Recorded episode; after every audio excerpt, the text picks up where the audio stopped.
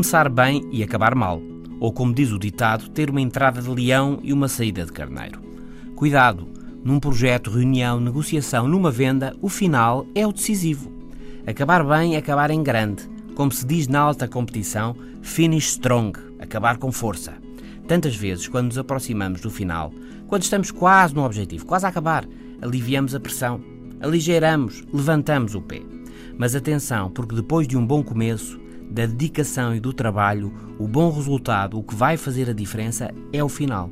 Na fase final, quando o bom já está acautelado, muita gente desacelera, desconcentra-se e o que podia vir a ser muito bom acaba apenas mediano.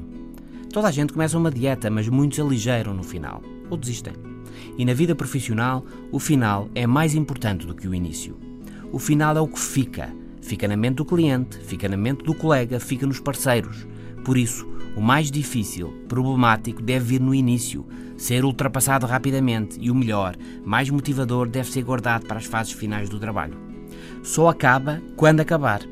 É preciso levar o projeto bem até ao fim, cuidar dos detalhes, ler o relatório todo, não cortar as etapas, manter a pressão até ao fim, acabar em grande.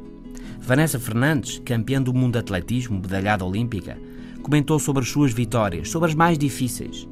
É quando a meta se aproxima e eu já não posso mais, que levanto o queixo e acelero.